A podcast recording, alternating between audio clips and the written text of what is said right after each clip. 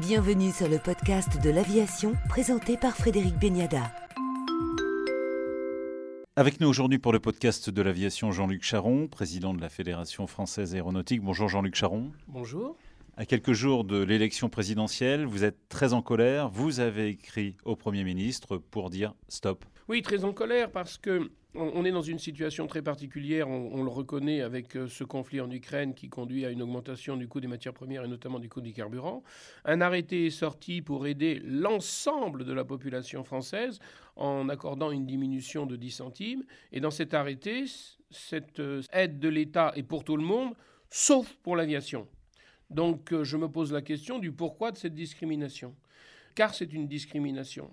Nous avons déjà subi, et je ne vais pas dire que nous, sommes d'accord, mais nous le comprenons, les 20 centimes de la Convention citoyenne. Mais là, au moment où il est nécessaire d'aider l'ensemble des concitoyens pour faire face aux conséquences de la crise que nous traversons, l'aviation en est exclue. Or, ceci est extrêmement dommageable parce que nous sommes précisément en train de faire des efforts nous avons tout un secteur aéronautique qui est en train d'essayer de construire des avions plus sobres. Or, si ces avions plus sobres n'ont pas de clients parce que les aéroclubs disparaissent, il faut quand même rappeler que les aéroclubs en France, c'est 2400 avions. C'est le premier groupement de, pilotes euh, après les États-Unis au monde. C'est la moitié des pilotes euh, européens qui est ici en France. Donc ce secteur-là est un secteur extrêmement important pour dynamiser notre secteur de l'aviation. Il n'y a pas que la grosse aviation, nous avons des constructeurs qui essaient de faire des avions plus sobres. Si ces avions plus sobres n'ont pas de clients pour les acheter, eh bien il y aura disparition de ces entreprises, disparition de nos capacités d'innovation, disparition des emplois. Or, avec une discrimination qui est faite en ce qui concerne l'aide au carburant, nous mettons gravement en danger l'ensemble des aéroclubs français. Vous voulez expliquer comment cette discrimination?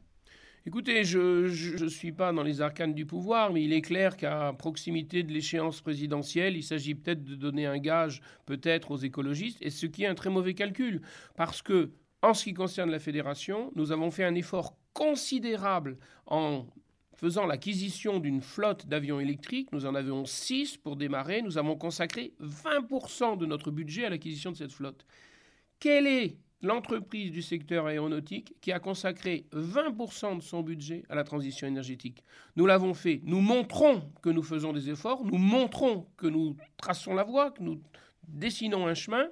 Et là, au moment où il y a un effort particulier à faire, nous sommes les seuls à ne pas être aidés. D'autant qu'il y avait déjà eu une augmentation de, de 20 centimes. D'autant qu'il y avait déjà eu une augmentation de 20 centimes, d'augmentation de 20 centimes que à la limite à la limite, nous pouvons comprendre. Là aussi, nous sommes intervenus pour que ces 20 centimes puissent euh, être mis dans un fonds qui servirait à euh, aider à la transition énergétique. Ça a été refusé. On sent qu'il y a quand même une certaine stigmatisation de l'aviation, et à mon avis, sur une base purement idéologique. Nous avons besoin, nous avons besoin de verdir tous les moyens de transport. Il n'y a pas de raison de faire une exclusion particulière de l'aviation. En ce qui concerne l'aviation légère, nous avons fait, nous faisons et nous ferons encore des efforts pour que cette transition soit faite. Encore faudrait-il ne pas nous mettre des poignards dans le dos. Sur un an, ça veut dire une augmentation de près de 60%. Alors effectivement, vous avez raison de rappeler ce chiffre. Sur, euh, sur l'année, on est à plus de 60% d'augmentation, absolument. Et ça veut dire à terme peut-être des emplois qui pourraient disparaître, ah, des emplois menacés Bien sûr, c'est ce que j'ai indiqué tout à l'heure. Euh, au, travers de, au travers des aéroclubs, nous avons des, des, des, des, clients qui achètent des avions et nous avons des sociétés françaises qui construisent des avions qui essaient de construire des avions plus sobres. Quand je dis essaye, ça y est, euh, c'est en marche. Euh, s'ils n'ont pas de clients, les emplois de ces entreprises-là disparaîtront. Merci Jean-Luc Charon pour le journal de l'aviation. Merci beaucoup.